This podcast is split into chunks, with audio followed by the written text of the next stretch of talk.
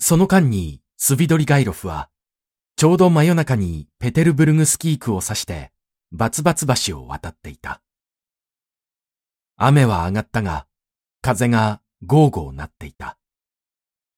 彼はブルブル震え出した。そして、ちょっとの間、ある特殊な好奇心と疑惑の色さえ浮かべながら、マーラヤネバ川の黒い水を眺めた。けれど間もなく、水の上に立っているのが、やけに寒く思われてきた。彼は、首巣を転じて、バツバツ通りの方へ足を向けた。彼は、暗い板敷きの歩道で、何遍となくつまずきながら、果てしのないバツバツ通りを、もうだいぶ長く、ほとんど30分も歩いていった。そして、後期の表情で、通りの右側に何かを探し続けていた。彼は近頃、通りすがりにどこかこの辺りで、もう通りの外れに近いところに、木造ながら広そうな宿屋を見つけたことがある。その名は、彼の覚えている限りでは、何かアドリアノーポリといった風のものだった。彼の見当は間違っていなかった。九段の宿屋は、こんなバスへでは、暗闇の中でさえ見つけずにはいられないほど、際立った目印になっていた。それは、長い木造の黒ずんだ建物で、もう時刻も遅いのに中ではまだ明かりがついており、なんとなく賑やかそうな気配が感じられた。彼は入って行って、廊下で出会ったボロ服の男に部屋を訪ねた。ボロフクは、スビドリガイロフに一別を投げると、ブルッと武者震いをし、どこか廊下の外れで、隅っこの階段下にあたる陰気な狭い部屋へ、すぐに客を案内した。その他にはもう部屋がなかった。全部塞がっているのであった。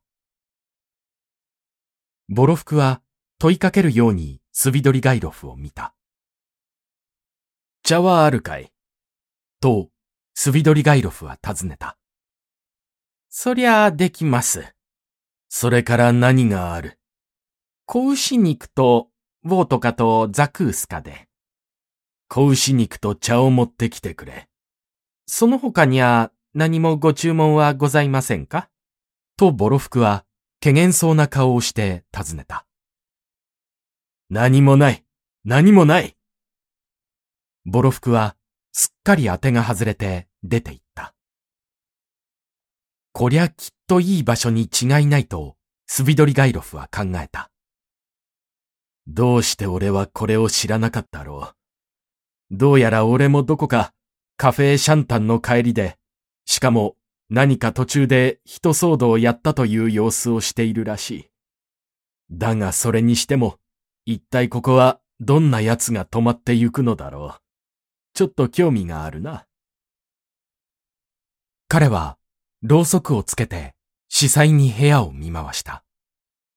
それは、ほとんどスビドリガイロフの背丈にも足りない、窓の一つしかない小さな檻のような部屋だった。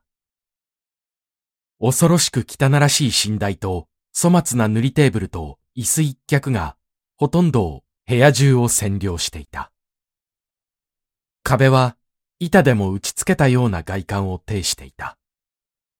壁紙は、色、黄色、こそどうにかまだ察せられるが、模様に至っては、まるっきり見分けがつかないほど埃にまみれて、酒傷だらけで見る影もなくなっていた。壁と天井の一部は、よく屋根部屋に見かけられるように斜めに立ち切られていたが、ここではこの傾斜の上が階段になっているのだった。スビドリガイロフは、ろうそくを置いて寝台の上に腰を下ろし、じっと考え込んだ。けれど、どうかすると、叫び声と言ってもいいくらい高くなる、期待な、絶え間のない臨室のひそひそ話が、とうとう彼の注意を引いた。このひそひそ話は、彼が入ってきた時から、闇間なく続いていたのである。彼は聞き耳を立てた。誰かもう一人の相手を罵ったり、ほとんど涙を流さんばかりに責めたりしているのだ。しかし、聞こえるのはただ、その声ばかりだった。スビドリガイロフは立ち上がって手でろうそくの影をした。と、すぐ壁にちらと隙間が光った。彼はそのそばへ寄って隙見を始めた。彼自身のよりいくらか大きい部屋の中には二人の客がいた。恐ろしくもしゃもしゃと渦巻いた頭に真っ赤な燃えるような顔をした中の一人は上着なしで弁士のような姿勢をとりながら体の平均を保つために両足を広げて突っ立ったまま片手で胸を叩きながら相手の男を責めていた。彼が丸裸の小敷で何の関東も持っていないのを自分が泥沼の中から引き上げてやったのだからいつでも好きな時に追い出せるのだが、それもこれも天帝のみが見備わすだけだ、というようなことだった。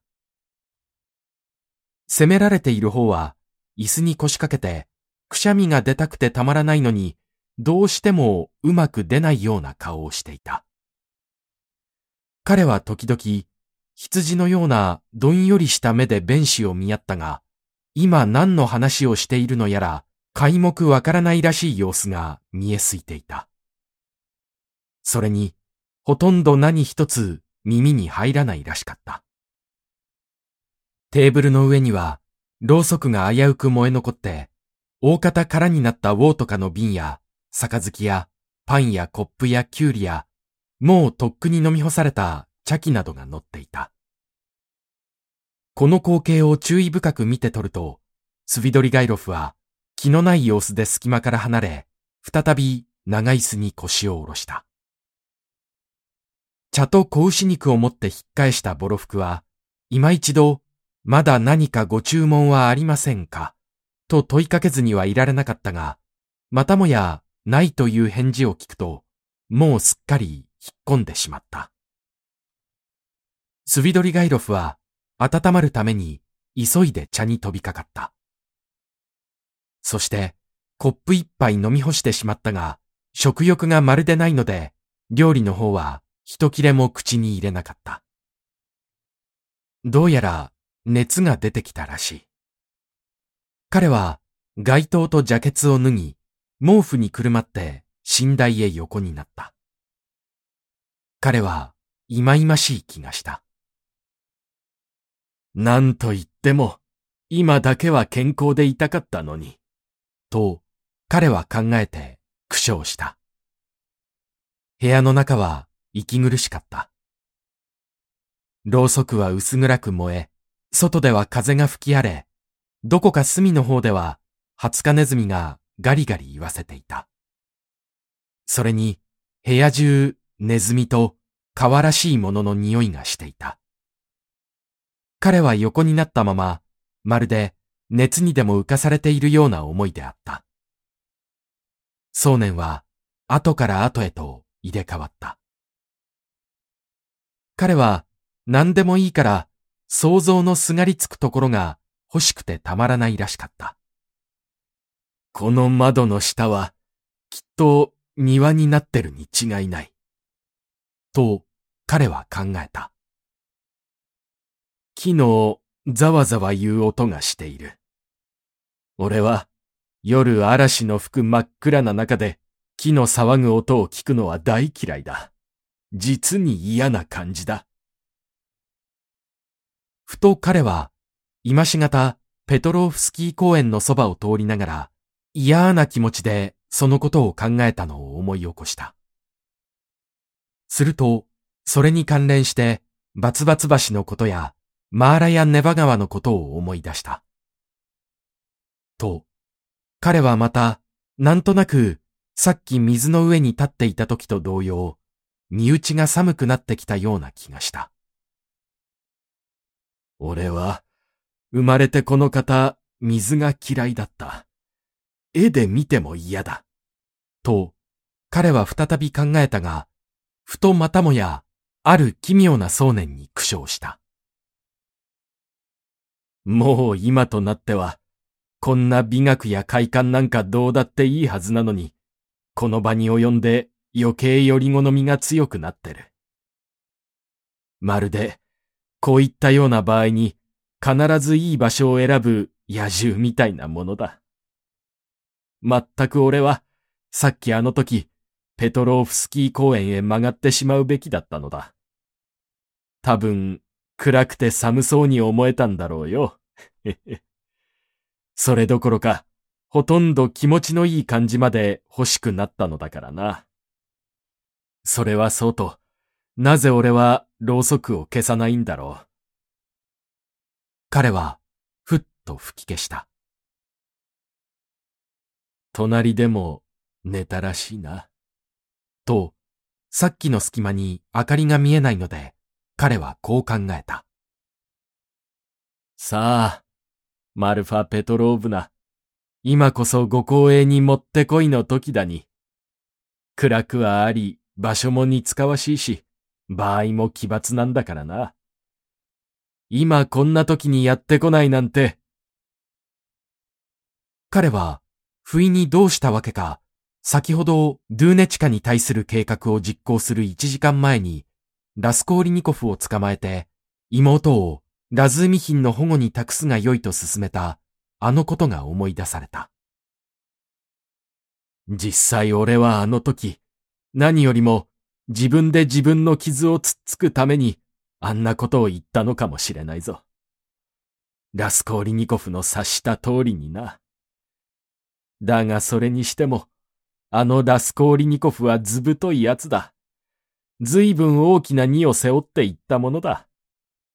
あのくだらない考えが頭から飛び出したら、やがてそのうちに大した悪党になれるかもしれない。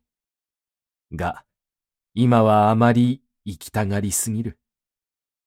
この点にかけたら、ああした手合いは卑劣感揃いだ。が、まああんな奴のことはどうだっていいや。勝手にしやがれ。俺の知ったことじゃない。彼は眠れなかった。次第次第に先ほどのドゥーニャの姿が目の前に立ち現れ始めた。と、不意に旋律が彼の体を流れ走った。いや、こんなことはもう売っちゃってしまわなけりゃいかん。と彼は我に返ってこうがった。何か他のことを考えなけりゃならん。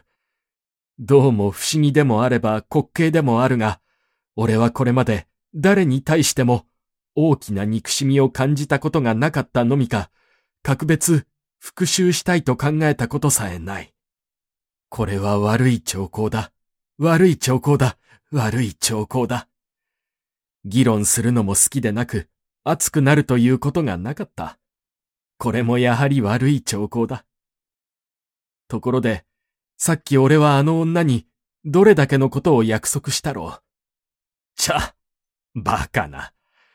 まったく、あの女が何とかして俺を鍛え直してくれたらよかったんだがな。彼はまた黙り込んで歯を食いしばった。またもやドゥーネチカの幻が彼の目の前に立ち現れた。彼女が初めに一つ火蓋を切ってから、ひどく怯えて拳銃を下げ、死人のように青くなって彼を凝視していたあの時と、寸分違わぬ姿だった。彼はあの時、二度でも彼女を抱く暇があったが、もし彼が自分で注意してやらなかったら、彼女は防御の手をあげさえしなかったろう。その瞬間に彼女がかわいそうでたまらなくなり、胸を締め付けられるような気がしたことを彼は思い出した。ええー、くそ。またこんな考えが。こんなのはみんな、売っちゃってしまわなくちゃダメだ。売っちゃってしまわなくちゃ。彼はもう昏睡状態に落ちかけた。熱病的な旋律はだんだん収まっていった。と不意に何かしら毛布の下で手や足を駆け回るものがあった。彼はピクッとした。ええー、畜生。こりゃネズミらしいぞ。と、彼は考えた。そうだ。俺は子牛肉をテーブルの上に売っちゃっといたっけ。けれど、せっかくくるまった毛布を跳ねて起き上がり、寒い目をする気になれなかった。けれど、急にまた何かが足の上で気持ち悪くごそりとした。彼は毛布を跳ねのけて、ろうそくを灯した。熱病的な悪感に震えながら、寝床を調べに身をかがめた。何もいない。彼は毛布を振るった。と不意に、シーツの上へハツカネズミが一匹飛び出した。彼は飛びかかって捕まえようとした。が、ネズミは寝台から駆け下りないで、ちょろちょろ四方八方へジグザグを描きながら、彼の指の間を滑り抜けたり、手を伝って走ったりして、急に枕の下へちょろりと潜り込んだ。彼は枕を放り投げた。と、その刹那、何やら彼の懐へ飛び込んで体中ちょろちょろし、あっと思う間に、もうシャツの下から背中へ回った。彼は神経的に身震いして目を覚ました。部屋の中は真っ暗で、彼はさっきの通り毛布にくるまったまま、寝台の上で横になっていた。窓の下には風が吠えている。なんて嫌なこった。と、彼は、いまいましく、こう考えた。彼は、起き上がって窓に背を向けながら、寝台の端に腰をかけた。もういっそ寝ない方がいい。と、彼は腹を決めた。しかし、窓からは寒さと湿気が伝わってきた。彼は、その場を立たないで、毛布を引き寄せてくるまった。ろうそくはつけなかった。彼は何事も考えなかったし、また考えようともしなかった。しかし、妄想は次から次と起こって、始めもなければ終わりもなく、連絡もない思想の断片が、ちらちらとひらめきすぎた。なんだか、次第次第に、半ば、火水の状態に落ちていくようだった。寒さか、闇か、湿気か、または、窓の下で吠えながら木々をゆすっている風か。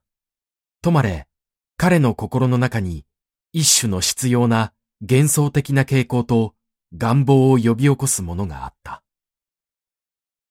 けれど、やがてしきりに花が目の前に現れ始め、やがて花咲き満ちた美しい景色が心に描き出された。明るくて暖かい、ほとんど暑いくらいな祭りの日で、五巡節である。家のぐるりの花壇に植えてある香りの高い花に包まれた、税を尽くした立派な英国風の木造コッテージ。ツタが絡みついて、バラの花壇を巡らした玄関。贅沢な絨毯を敷き詰めて、品焼きの花瓶に刺した珍奇な花で飾られた、明るく、すがすがしい階段。ことに、窓の上に置かれた水の入った鉢の中で、鮮やかな緑色をしたみずみずしく長い茎の先に神戸をかしげている香りの高い白髄線の花束が彼の目を引いた。そのそばが離れたくないくらいである。しかし、彼は階段を登って天井の高い大きな広間へ入っていった。すると、そこにもまた至るところに、窓際にもテラスへ向けて開け放された戸口にもそのテラスの上にも花があった。床には刈りたての香ばしい草が巻かれて、開け放した窓からは爽やかなすがすがしい微風が部屋を訪れ、窓の下では小鳥がさえずっていた。ところが、広間の真ん中には白いシュスのクロースで覆われたテーブルの上に棺が乗っていた。その棺はグロドナブル、絹織物で包まれ、白い分厚な飾りひだが一面に縫い付けてあった。長い花房が四方からそれを囲んでいる。棺の中には白いレースの服を着た娘が全身花に包まれて、さながら大理石で彫ったかと疑われる手を胸の上にしっかり組み合わせていた。けれど、そのバラバラに溶いた明るいブロンドの髪はシトドに濡れて、バラの花の冠がその頭を取り巻いていた。もう硬くなった厳しい横顔は、同じく大理石で刻まれたようであった。けれど、その青ざめた唇に浮かんでいる微笑は、なんとなく子供らしくない無限の悲哀と偉大な愛想の表情を称えている。スビドリガイロフは、この娘を知っていた。この棺のそばには、製造もなければ、ろうそくの灯しもなく、祈祷の声も聞こえない。この娘は、身投げをした自殺者であった。彼女は、まだやっと重視でありながら、その心はすでに破れていた。この心は、耐え難い領辱を受けたために、我と我が身を滅ぼしたのである。その、若々しく子供らしい意識を脅かし、立然と恐れおののかしめた領辱は、天使のように清らかな彼女の魂を周知の念に浸して、風吹きすさぶ湿っぽい雪解けの夜に、闇と寒さの中で、誰の耳にも入らない絶望の叫びを一声振り絞って、容赦ない悪魔の嘲笑とともに身を滅ぼしたのである。